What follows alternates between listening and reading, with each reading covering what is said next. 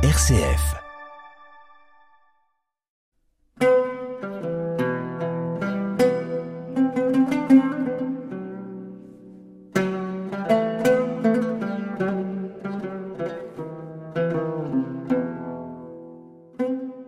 Depuis des mois, le Liban est plongé dans une crise économique sans précédent qui a fait basculer 80% de la population sous le seuil de pauvreté.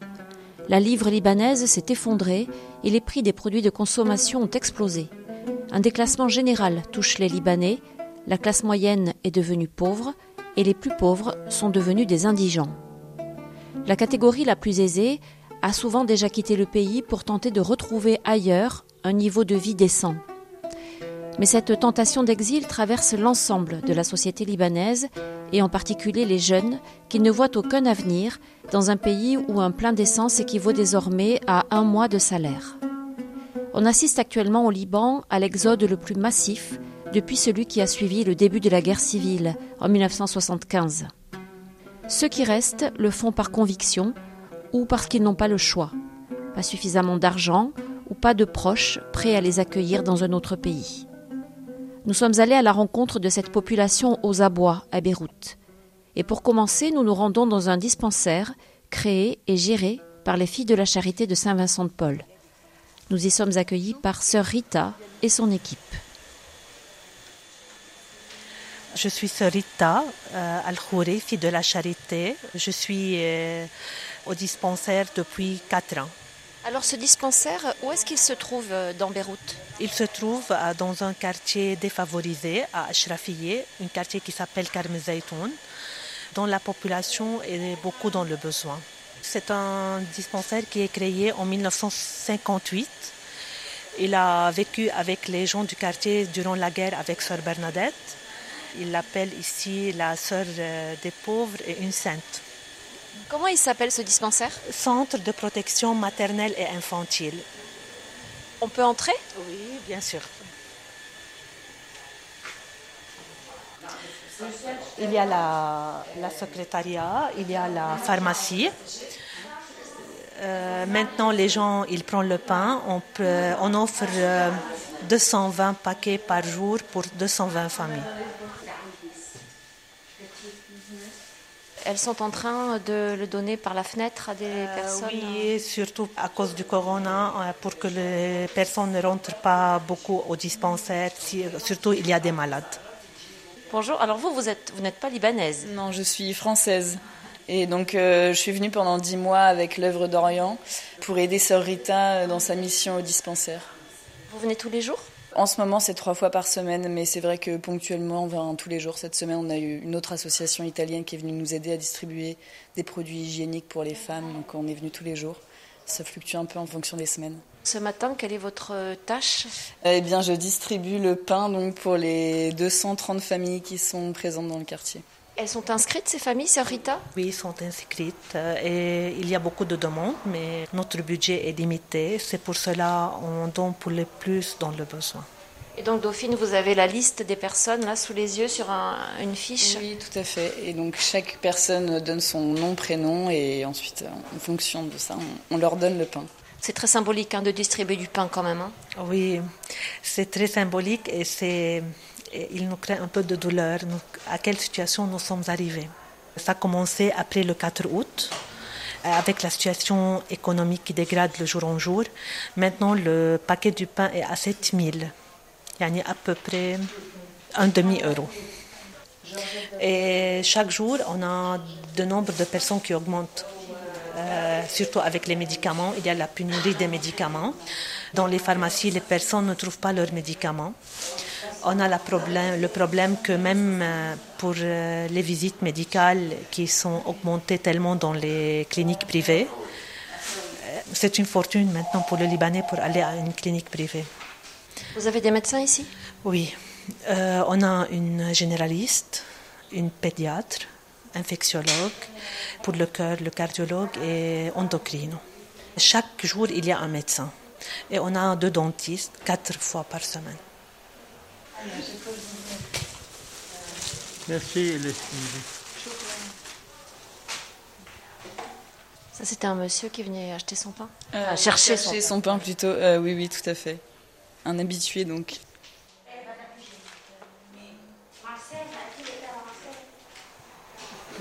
Bonjour. Bonjour. Vous parlez français? Votre prénom? Euh, Georgette. Pourquoi est-ce que vous venez ici?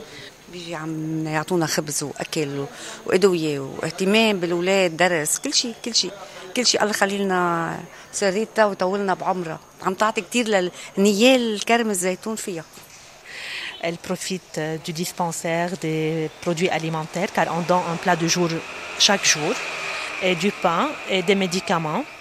On fait les études l'après-midi, encore elle profite avec euh, ses petites neveux. Elle a de la famille ici انه عندي عائله واحفاد وانا مهتمه ب- باحفادي ولدين واحفاد ثلاثه Elle a وحمد deux enfants qui sont mariés, elle a trois petites nièces. Qu'est-ce qu'elle vient chercher là Et maintenant le pain. Merci beaucoup.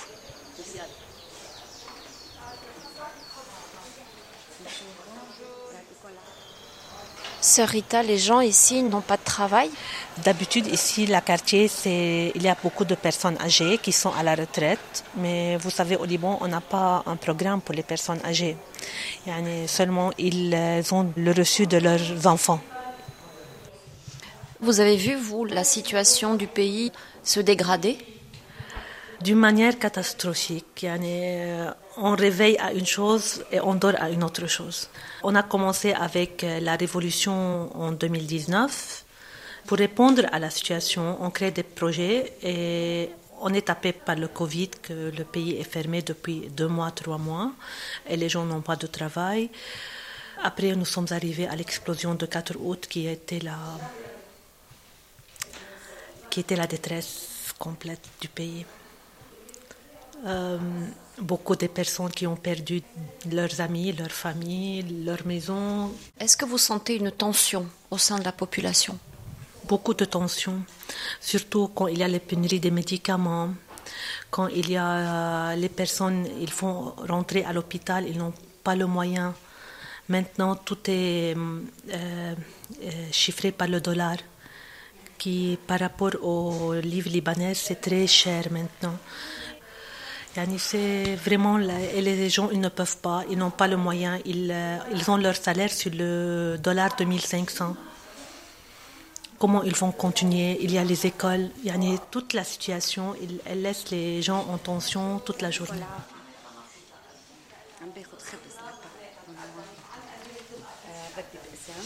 Le dispensaire des filles de la charité comprend également une pharmacie qui donne gratuitement des médicaments prescrits par un médecin, mais qui sont devenus inabordables. Lara est venue chercher des traitements pour ses parents. Ça fait deux ans que je viens chez Sœur Rita. Elle nous aide euh, à donner à mes parents euh, des médicaments car euh, ma mère euh, est malade euh, de cancer de sein et mon père euh, il a fait euh, pour le cœur euh, euh, une opération. Il a euh, 81 ans et maintenant il n'y a, plus de médicaments dans les pharmacies. Euh, même si on trouve, c'est trop cher. Euh, nos salaires euh, ne suffisent pas à payer euh, le montant. Vous, vous travaillez? Avant, euh, j'ai ouvert euh, un magasin, des petites choses pour les enfants, comme des jouets. Depuis trois ans, euh, je ne travaille plus. Quand il y a les Syriens qui sont euh, venus ici, ils ont euh, ouvert euh, leur magasin tout proche de nous. Ils ne payent pas des frais pour les impôts, tout ça. Ils, ne payent rien et nous, on paye tout. Donc, euh, il y a beaucoup de charges pour nous et, et eux, ils ne payent rien. Et moi, je suis divorcée et j'ai une fille de 15 ans aussi. Et c'est ma soeur qui m'aide. C'est difficile donc hein, pour vous. difficile. Et donc là, heureusement qu'il y a le dispensaire pour euh, les médicaments pour vos parents? Oh oui. Des, des dispensaires euh, comme ici, là, oui, c'est trop bien. Ils sont très gentils avec nous, ils nous aident, ils nous donnent, même avec euh, tout le monde qui habite ici, ils aident à donner le pain et tout ça. Et vous, vous prenez du pain aussi? Euh, non, je prends seulement les médicaments. Je laisse euh, des choses à des personnes, peut-être ils ont besoin plus que moi. Vous êtes en colère? Oui, beaucoup. Contre qui? Contre quoi? Euh, Avant, j'habitais en France. J'étais mariée. après, je, je divorcé avec mon mari et je suis rentrée ici pour être à côté de mes parents. Maintenant, ma fille, elle, elle est fâchée de moi. Pourquoi on est rentré ici? Je, ne peux rien faire. Elle n'a pas la nationalité française car son père, il est libanais aussi. Mais, mais moi, je, je n'ai pas pu rester là-bas car je dois travailler. il n'y a personne de, ma famille en France, seulement lui. Donc, j'étais pas bien avec lui, donc je suis rentrée ici. Maintenant, ma fille, elle ne veut plus rester là. C'est pour ça que je suis en colère. Et mes parents sont malades, donc je ne peux pas laisser mes parents aller toute seule avec ma fille si je peux. On était heureux ici. La vie est trop belle. Le Liban est très beau. Les gens sont, trop gentils. Je ne sais pas si vous avez vu, mais tu peux parler avec tout le monde, tout le monde aide les autres. Mais il y a catégorie des gens au Liban qui ne sont pas bien. Les politiques.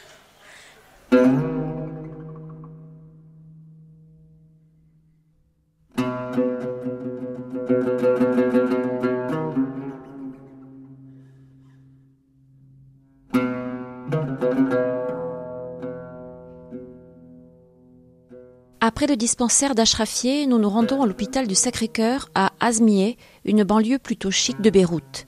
Cet hôpital est également une œuvre des filles de la charité, qui sont cinq à vivre sur place en communauté. L'hôpital compte habituellement 265 lits, mais au moment où nous nous rendons sur place, tous les lits ne sont pas occupés. Sœur Lamia. Actuellement, euh, pas tous les lits fonctionnent parce qu'il y a une baisse de l'activité depuis la Covid et la crise économique. Les gens ne viennent pas comme avant très souvent à l'hôpital dès qu'ils ont quelque chose. Maintenant, ils, ils, essayent de se soigner à la maison parce que maintenant le coût, le coût de la santé coûte beaucoup, beaucoup, beaucoup. Ça aggrave l'état de santé des gens, non? Tout à fait, tout à fait. Je pense qu'il y a aussi des gens qui, qui meurent chez eux et qui s'aggravent, leur situation, leur santé s'aggrave. Et, euh, faute de moyens. Mais dans notre euh, région, il y a beaucoup de gens qui viennent aux urgences, mais pas souvent à être hospitalisés parce qu'ils n'ont pas les moyens. Mais les urgences, vraiment, les cas urgents, on les prend. Même s'ils n'ont pas les moyens, on les prend parce que nous ne pouvons pas les renvoyer du tout. Alors, ils sont accueillis chez nous et on les oriente vers des ONG autour de nous. Nous avons quelques ONG avec qui nous collaborons, vraiment pour payer les soins. Les soins. Alors, nous sommes en médecine. Bonjour, Rodney. Rodaina alors, nous sommes en médecine. Là, souvent, nous avons des personnes âgées qui sont plutôt euh, chroniques. Maintenant, dans, dans deux ou trois mois, nous envisageons d'ouvrir un service de gériatrie.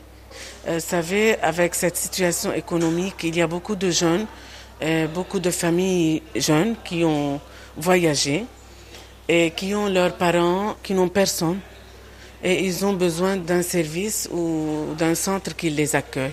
pour ne pas être seul. Pour ne pas être seul. Et donc, euh, le service de gériatrie sera dédié pour ça. Mm. Et, ah. Bonjour. Je peux vous demander votre prénom euh, Rudaina. Quel est votre euh, métier ici Je suis infirmière licenciée. À peu près de 2002, moi j'ai commencé ici à l'hôpital. Avec la crise, beaucoup de médecins, par exemple, ont quitté le Liban.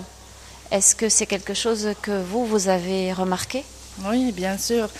A des médecins qui sont très, euh, très braves chez nous. Et on s'est habitué à ces médecins, surtout qui sont vécus ici à l'hôpital. Ils ont passé leur stage et tout ça. Et ils ont commencé leur travail ici. Et ils sont très braves. Alors, dommage qu'ils sont, qu'ils vont aller à Parti à l'étranger. Sœur Lamia, c'est un problème ça, les médecins qui quittent le Liban? Bien sûr, bien sûr. Comme elle vient de dire Rudaina, euh, nous avons une excellente équipe de médecins, très compétents, euh, mais maintenant ils quittent. Et il y a des infirmières qui partent aussi? Ouais. Et vous, vous, vous êtes tenté de quitter le Liban? Alors moi, si vous, vous me dites mon, mon avis, moi j'ai vécu là. Mes stages, j'ai passé là. Yani, Depuis que été à l'université, j'ai passé mes stages ici à l'hôpital. Yani, Les murs parlent ici. Moi, je suis euh, très euh, attachée à, l'hôpital. J'aime beaucoup l'hôpital. J'aime euh, l'équipe. Il n'y a pas d'équipe comme ça d'autres hôpitaux. Moi, je doute qu'il y a cet esprit qu'il y a là. C'est mon avis personnel. Même d'autres hôpitaux qui sont très proches de nous, j'ai pas quitté. Et le Liban, vous pensez quitter le Liban? J'ai pensé beaucoup, surtout que je suis moi, je suis mariée et j'ai deux enfants. Bientôt, ils vont être à l'université et c'est trop difficile qu'on vit maintenant. Parce que grâce à Dieu, grâce à Dieu, à tout, chaque jour euh, on vit à jour. Ici, un peu, on, on parle avec les partenaires, les collègues qui sont avec nous. Y a Euh, une- Sœur Lamia passe avec, chez nous le matin, elle nous dit bonjour, comment ça va? Et ça, on ne le trouve pas là-bas. Vous appelez Roula? Vous avez un collier autour du cou avec votre prénom. Bonjour. Bonjour. Vous êtes infirmière également? Oui, Et alors, qu'est-ce que vous pensez, vous, de ce que disait votre collègue? Je suis comme elle. J'ai déjà 22 ans ici. On ne peut pas quitter ici, on ne peut pas quitter Liban. Ce n'est pas l'importance toujours l'argent, il faut penser famille, collègues. euh, on a vécu ici. Sœur Lamia, Euh, c'est vrai, comme elle vient de dire, malgré que c'est dur de vivre et de pourvoir aux besoins de leurs enfants, de leur famille, de leur maison, en même temps au travail, maintenant ça devient très difficile. Le transport, euh, manque d'essence, manque d'électricité, tout, tout, presque les soins de base, les besoins de base manquent au Liban. Malgré tout ça, elles sont attachées à l'hôpital parce qu'ils vivent une ambiance euh, euh, très saine, familiale. Maison, yani. Au final, c'est notre maison. Comme on traite là comme on traite notre on a un maison. congé, on a un mariage, on a n'importe quoi. On peut demander, ils ne refusent jamais. Si on a besoin de l'argent, ils, ils sont toujours à côté de nous. yani. Euh, exactement, nous sommes. euh, C'est exactement, euh, nous sommes les filles de Saint-Vincent de Paul, donc euh, notre esprit c'est de d'être proche aussi bien des malades que du personnel et elles sont proches. Oui, bien sûr. Moi, je vais vous donner un exemple. Les sœurs ici sont très, minimes, on dit minimes. On a. Et moi. Parce Ils travaillent, on sent l'hôpital vit avec, il est riche avec euh, leur absence. Ça rend l'hôpital un peu vide ou quelque chose qui cloche. Il manque quelque chose quand elles ne sont pas là? Je voulais dire, elles passent sur la le, le matin ou bien le supérieur, Sarah elle dit bonjour pour les patients. Elle l'approche des patients et des sœurs. Elle écoute et tout ça, ça rend les patients, ils sont stables et ça nous donne des exemples pour nous et pour la famille qu'on vit. Merci beaucoup. Merci.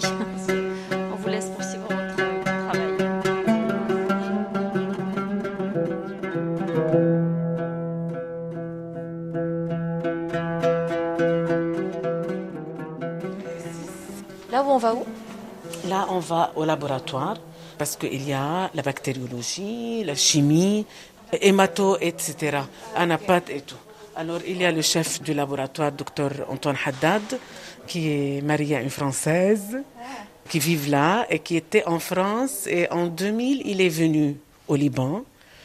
Euh, je ne sais pas s'il va, vous raconter son expérience, mais... Bonjour, docteur Haddad, Oui. Au bureau ou bien rester ici comme Allez, vous c'est une petite si vous voulez, on vient un peu plus, c'est juste là. Je m'appelle Antoine Haddad, je suis médecin biologiste, donc j'ai fait mes études en France, etc. Donc je dirige les laboratoires, la banque de sang, et je suis membre de la direction médicale de l'hôpital. Depuis combien de temps travaillez-vous dans cet hôpital? Ça fait 21 ans. Beaucoup de médecins quittent le Liban. Est-ce que c'est une idée que vous avez en tête étant donné la situation du pays? Oui, bien sûr, bien sûr. Toutes les semaines, on a pratiquement un ou deux médecins qui posent leur démission et qui s'en vont soit vers l'Europe, soit vers les pays arabes. Donc c'est un phénomène récent au Sacré-Cœur. Jusqu'à présent, on a bien résisté, mais là, euh, la dégradation euh, rapide de la situation a fait que ben, beaucoup d'entre nous ont choisi euh, l'exil, hein, tout simplement, avec ou sans famille. Voilà. Si vous voulez, le pouvoir d'achat est tellement diminué qu'on n'arrive à plus rien faire. Enfin, il y, y, a plusieurs catégories, si vous voulez. Il y a ceux qui sont encore jeunes et qui ont la possibilité de partir et qui se disent là, l'avenir a l'air sombre, donc on va chercher euh, un boulot ailleurs. Et puis il y a ceux, peut-être de ma génération, qui ont des enfants à l'étranger, donc qui ont des obligations, si vous voulez, en devise étrangère. Et ceux-là aussi sont obligés de partir parce qu'ils ont un enfant qui est à l'université, en Europe ou ailleurs, donc il faut financer ça. Et on n'arrive plus à partir de nos revenus, avoir de la devise étrangère, si vous voulez, pour envoyer en Europe ou ailleurs. Et les raisons de rester, quelles sont-elles? Les raisons de rester, c'est s'accrocher aux racines. Deuxième raison, c'est se dire que on a vécu beaucoup de crises. Il y a eu euh, l'attentat de Hariri en 2005, la guerre de 2006, après les épisodes de petite guerre civile de 2008-2009 avec une série d'attentats, etc. Euh, la guerre en Syrie où on s'est senti en insécurité. Donc on se dit qu'à chaque fois, ce pays est arrivé à sortir de ces événements et à reprendre le, le, cours normal de son existence. Donc il y a eu tout au long de son histoire des épisodes de ce genre, hein, c'est pas récent. Il y en a qui sont partis, d'autres qui sont restés. Après, c'est des choix. Moi, j'estime que c'est un épisode encore malheureux parmi tant d'épisodes et que la vie va reprendre son cours normal. Alors bon, là, si vous voulez, je suis un peu optimiste. Hein. Donc tout le monde ne partage pas cet optimisme. Notamment, j'ai une discussion avec mon épouse hier. Elle n'est pas tant optimiste que moi, mais il faut s'accrocher à quelque chose. Je me dis, ben, c'est des plaques tectoniques qui bougent et après qui trouvent un nouvel équilibre. Alors, quel est cet équilibre? On ne sait pas. Ça, c'est un peu philosophique. Voilà. Moi, je, me projette comme ça, donc c'est ce qui me fait espérer pour rester.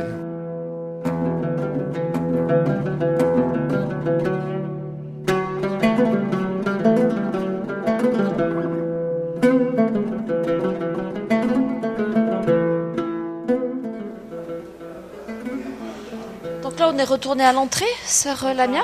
On va rentrer chez M. Salem, euh, directeur de l'hôpital. Ça, c'est la rentrée des urgences. Regarde. Avec un beau portrait de... C'est un beau portrait de Saint-Vincent de Paul. Ce portrait, il est de, depuis des années, là. Euh, bien longtemps. Euh... Bonjour. Bonjour, monsieur Salem. Je suis Elie Salem. Je suis le directeur général en train de travailler fort avec les sœurs pour continuer la mission des filles de la charité. L'esprit vincentien, vous le ressentez en tant que directeur? Je le vis chaque jour, et spécialement dans la crise économique et même la politique. Saint-Vincent, il est toujours à côté de nous. Sans lui, on ne peut pas continuer, vraiment. Vous arrivez à maintenir les salaires? C'est un grand défi, mais euh, grâce à nos donateurs, grâce à l'effort que les filles de la charité, à la maison mère, à la visitatrice, ils sont toujours à côté de nous. Et moi, je suis maintenant très content que à la fin de chaque mois, j'ai aucun souci pour assurer les salaires. Chaque mois, il y a une touche spéciale de Saint-Vincent pour nous aider à laisser cet hôpital fonctionnel, même dans cette crise-là que ce pays il est en train de vivre. Comment est-ce qu'on fait quand on dirige un hôpital pour euh, n'avoir aucune visibilité et vivre euh, à court terme? Dans n'importe quelle institution comme celle-là, on doit avoir une stratégie pour cinq ans. Mais malheureusement, avec cette situation-là, chaque mois, chaque jour, on a une nou nouvelle. Euh, c'est une chose que moi seul, je ne peux pas le, la décider tout seul. On est en train de travailler en équipe. Chaque semaine, on a trois, quatre réunions avec nos médecins pour penser ensemble, discuter ensemble et trouver la solution. Et les médecins maintenant sont au courant et ils sont en train de nous aider de faire cet équilibre financier entre le secteur public et le secteur euh, privé. Je suis en train d'essayer jusqu'au bout de travailler avec nos fournisseurs pour négocier avec un taux de dollar qui fluctue euh, chaque jour. Mais vraiment, c'est quelque chose de difficile que vous travaillez avec un souci comment on va avoir assuré le fuel pour les générateurs avec une coupure d'électricité de 21 heures sur les 24. Toutes les économies qu'on est en train de faire, on la dépense pour acheter le fuel. Et en même temps, les pièces de rechange dans les grandes machines, parce que sans scan, on ne peut pas travailler, sans IRM, on ne peut pas travailler. Mais euh, grâce à l'effort de tout le monde, on est en train de continuer notre mission. Accueillir les gens pauvres qui n'ont pas les moyens d'être hospitalisés, et spécialement durant cette période. Un très grand merci. Merci à vous. Merci. Bye. Bye. Bye. Ça peut vous choquer, mais moi je ne veux pas les inciter à rester. Monseigneur César Essaillant, évêque latin de Beyrouth. Cette jeunesse est contrainte de partir. Et non seulement la jeunesse, d'autres aussi sont arrivés à se dire qu'est-ce que je suis encore en train de faire dans un pays où je ne peux pas influencer la moindre décision, quoi que je fasse. Dans d'autres pays, vous faites une manifestation, une loi pourrait changer. Vous faites une grève, quelque chose peut changer, quelqu'un peut vous répondre. Vous faites une révolte au Liban, les partis au pouvoir viennent, vous la récupèrent, ou bien ce sont des, forces internationales qui viennent la récupérer. Vous avez parlé de responsables qui sont corrompus, oui c'est vrai, mais si ces responsables corrompus n'étaient pas aussi protégés par des puissances internationales, ils ne pourraient pas rester au pouvoir. Derrière ces responsables libanais, il y a des intérêts internationaux. C'est trop difficile pour un simple Libanais de se dire moi je vais combattre. C'est l'image, si vous voulez, dans David et dans Goliath. Mm. Alors de dire à quelqu'un euh, reste au Liban, c'est suicidaire pour lui. Tu ne peux pas lui dire de ne pas aller. S'il va aller, dis-lui garde dans ton cœur le Liban. Pense à ce qui reste. Reste solidaire avec ce qui reste. Demain, quand il y a des élections, reviens au Liban voter, même si ça va te coûter une fortune, mais reviens voter parce que toi, tu crois en un Liban pour lequel tu as lutté, mais un Liban aussi pour lequel des compagnons, des parents, de grands-parents peut-être, sont morts. Beaucoup ont donné leur vie, leur sang. La moindre chose qu'on pourrait faire, c'est de rester fidèle à ce sang qui a coulé et qu'aux élections, on aille voter selon notre conscience, pas selon les personnes qui nous ont payés. Donc s'il y en a qui partent, oui, mais revenez, soutenez ceux qui restent, aidez, appelez-nous, dites que vous êtes avec nous, priez pour nous, priez pour que nous puissions vraiment rester dans l'espérance, pour que nous puissions continuer à lutter, pour que nous puissions savoir que nous ne sommes pas seuls. Faites ce que vous pouvez faire pour soutenir ceux qui sont sur le terrain.